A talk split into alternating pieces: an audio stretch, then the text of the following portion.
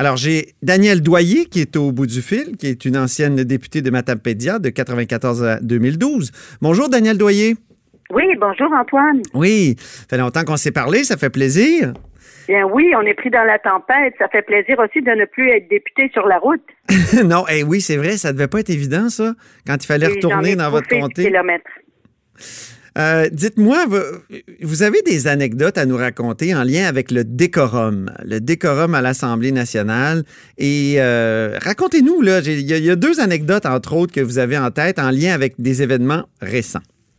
Oui, M. Robitaille, parce que vous savez que la période des questions, c'est un moment fort à l'Assemblée nationale. Et lorsqu'on a, on a euh, l'obligation d'aller voter pour parce qu'on est appelé à un vote. Alors, à une période des questions, Louise Baudouin était entrée en chambre avec une belle petite robe. Ça, c'est dans les années 90? Oui, dans les années 90. Louise Baudouin, on était au pouvoir. Elle était ministre. Elle était ministre, hein, puis il faut le noter, là. C'était une ministre, ministre de la Culture, si je me souviens bien, et communication. Et Louise était entrée en chambre pour euh, passer la période des questions. Et elle avait une belle robe, mais elle avait une petite veste de jeans chic, mais quand même, une veste de jeans et euh, à un moment donné, oh, le, président, probablement Jean-Pierre Charbonneau, si mon souvenir est bon, là, il a dit non, non, tu pourras pas rentrer en chambre avec ça. Alors, elle a dû sortir, puis on lui a trouvé euh, une, un petit veston chic euh, pour qu'elle puisse entrer en chambre à la période des questions. Donc, donc c'était, c'est déjà arrivé que qu'une élue, même une ministre en l'occurrence, une membre de l'exécutif, soit chassée du Salon Bleu pour aller se rhabiller certainement. Et Lisa Froula-Hébert, pendant une nuit, c'était un vote de nuit, c'était avancé pas mal dans la nuit. On était tous extrêmement fatigués. Puis comme c'était nous, on, était au pouvoir, on tenait le quorum. Euh, Lisa Froula était dans l'opposition et elle est entrée en chambre pour un vote qui avait été appelé pendant la nuit et elle est habillée en coton ouaté, imaginez-vous donc. en coton ouaté? Donc, ben il y, a un précédent pour le coton ouaté? Il y a un précédent pour le coton ouaté. Alors, si Catherine Dorion se pense euh, euh, nouvelle, nouvellement, euh, euh, nouvellement, comment dirais-je, rebelle, non. Euh, Lisa Foula Hébert était entrée en coton ouaté la nuit avec un pantalon et un beau chandail, c'était chic, là. Mais euh, elle a été exclue du vote. On lui a refusé l'entrée de la chambre du Salon Bleu. Elle était furieuse, je me souviens, parce que Lisa, ah on va se dire que Lisa Foula avait tout un caractère. Oui. Puis elle s'était levée la nuit, puis euh, moi, j'étais un peu désolée pour elle, mais elle a dû sortir de la chambre et elle n'a pas pu voter. Ah bon, on va l'appeler, c'est certain?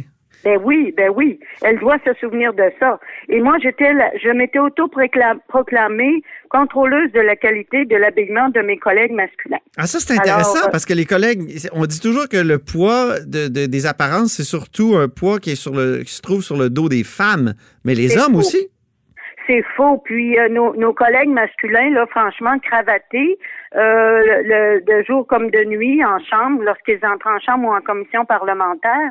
Et d'ailleurs, toutes les personnes qui les accompagnent, souvent les attachés politiques, les recherchistes.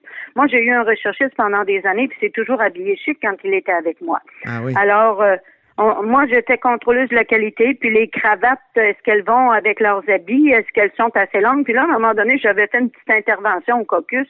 Euh, j'avais dit, hey, les gars, là, savez-vous que, euh, j'ai dit, des fois, les cravates sont trop longues ou trop courtes.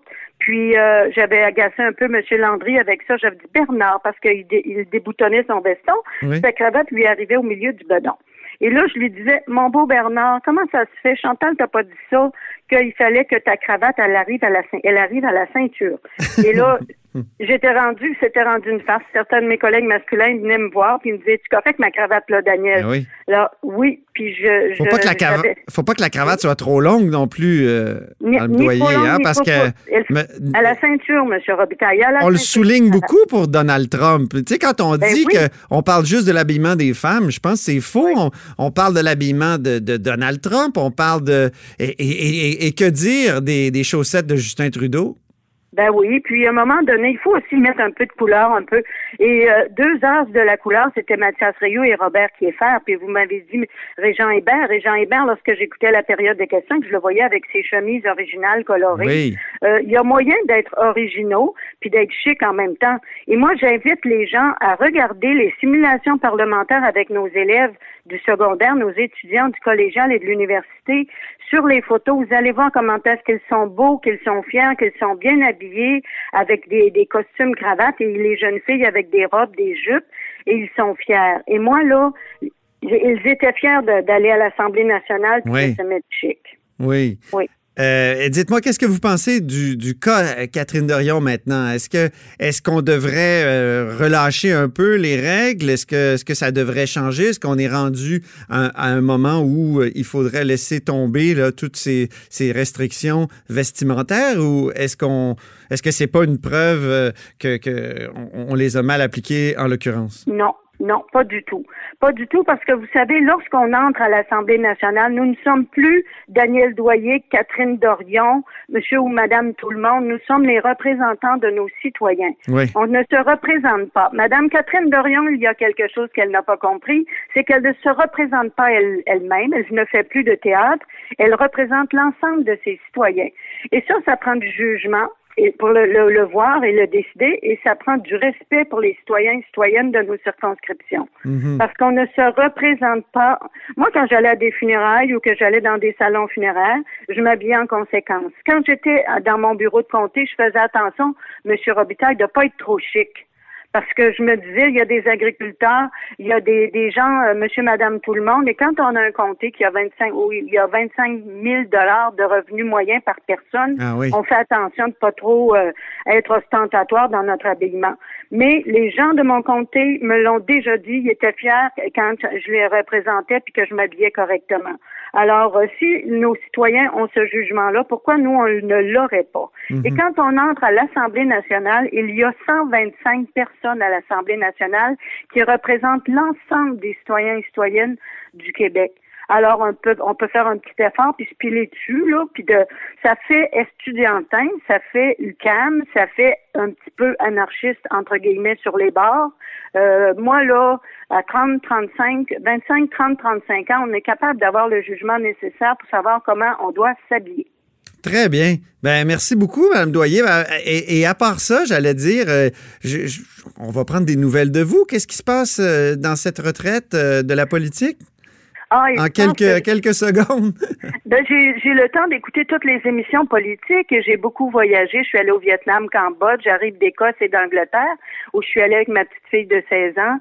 C'est le bonheur. Puis j'ai le temps de lire les livres sur la politique, M. Robitaille. Là, je vais lire le livre de sur euh, Bernard Landry. Ah oui. J'écoute euh, Mordu de politique, j'écoute les ex, j'écoute euh, tout, tout, tout. La joute, j'espère?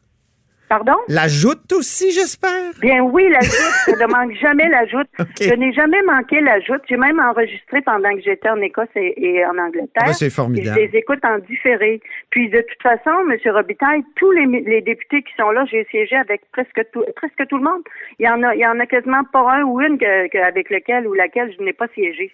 Ben merci beaucoup, Daniel Doyer. Ça me fait plaisir et bonne journée à vous. OK, au revoir. Au revoir. Daniel euh, Doyer a été député de Matapédia de 1994 à 2012. Vous êtes à l'écoute de La Haut sur la Colline.